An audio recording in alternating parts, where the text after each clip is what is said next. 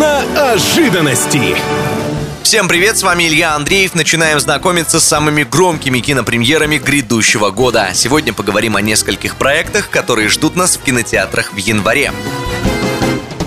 Первой громкой премьерой 22-го станет фильм «Кингсмен. Начало». В нем нам расскажут, как появилась тайная шпионская организация, которую мы уже видели в фильмах «Кингсмен» и «Кингсмен. Золотое кольцо». Действие новинки разворачивается во время Первой мировой. Авторы обещают много драк, перестрелок, погоней, всяких шпионских штучек. Фильм ждал своего часа почти год. Изначально картина должна была отправиться в прокат в прошлом марте. Новая дата премьеры – 13 января.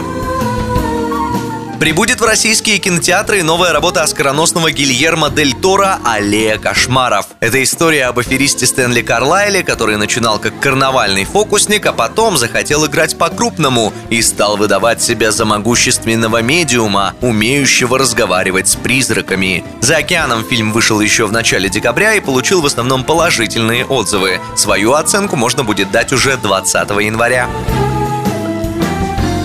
Ну и без фильма по комиксам Марвел в первый месяц года кинотеатры не останутся. В прокат выйдет мрачная история Морбиус про доктора, что хотел излечиться сам и помочь другим, но превратился в вампира, которого больше тянет вредить людям, а не наоборот. Главную роль играет Джаред Лето, которого самого не раз называли вампиром из-за почти идеальной внешности в его 50 лет.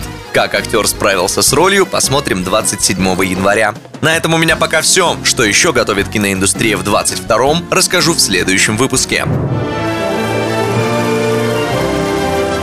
Киноожиданности.